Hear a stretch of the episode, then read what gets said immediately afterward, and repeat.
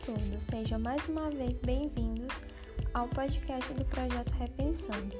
A temática de hoje será a educação e o papel das ciências humanas na sociedade brasileira. Para a gente conversar sobre isso, vamos utilizar a experiência do dia 26 de outubro de 2019,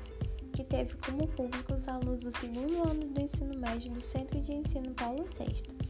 Nesse círculo de cultura, nós reunimos cerca de 40 participantes e a canção utilizada foi Brasil Sem Educação, do grupo de rap Face da Morte. O ponto central desse círculo foi a relação entre a música, que trata sobre a educação,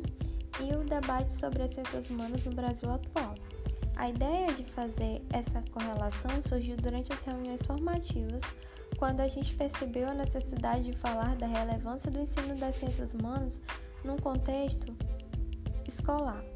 durante um período em que havia uma escalada de ações nocivas para o desenvolvimento do pensamento crítico no país por parte de órgãos que gerenciam a educação.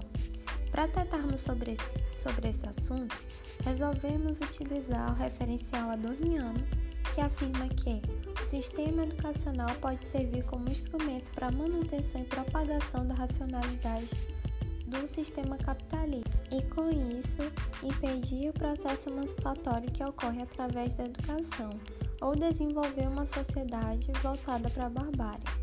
E no decorrer das intervenções foram abordadas as seguintes questões levantadas pelos educandos, como também pelos debatedores: cortes de orçamento das universidades e institutos federais, bloqueios de recursos destinados ao financiamento de pesquisa científica, desvalorização da reflexão crítica fomentada principalmente pelas disciplinas filosofia e sociologia, tudo isso corroborando para um panorama desfavorável. Dessa forma, os alunos expuseram a relevância das disciplinas para a sistematização da reflexão sobre a vida social, não só dentro da academia, mas também para a sociedade em geral.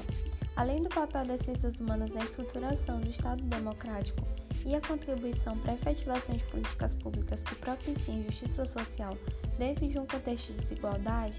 também surgiram outras pautas, como a relação entre o desmanche da educação pública e a concentração de renda no país, o fato de que não existe país com soberania e independência frente aos países imperialistas sem pesquisa e tecnologia. Portanto, para que se consiga conciliar o avanço te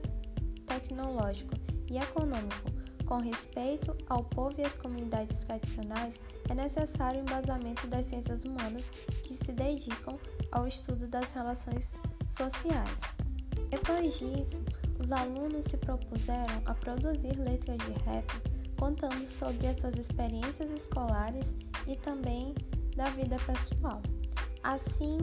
como se posicionaram em discordância à educação que é proposta e institucionalizada pelo Estado criticando o repasse que é feito através da educação bancária e também ratificando que o processo formativo do ser humano também pode ser feito através de outros tipos de educação que não a formal, como por exemplo o rap, como um elemento legítimo para o processo educacional. Bom, então a gente se despede por aqui e no próximo episódio vamos tratar sobre protagonismo juvenil. Espero que a discussão tenha sido exitosa e ajude a contribuir para novos diálogos sobre educação e valorização das ciências humanas. Te vejo no próximo episódio. Até lá!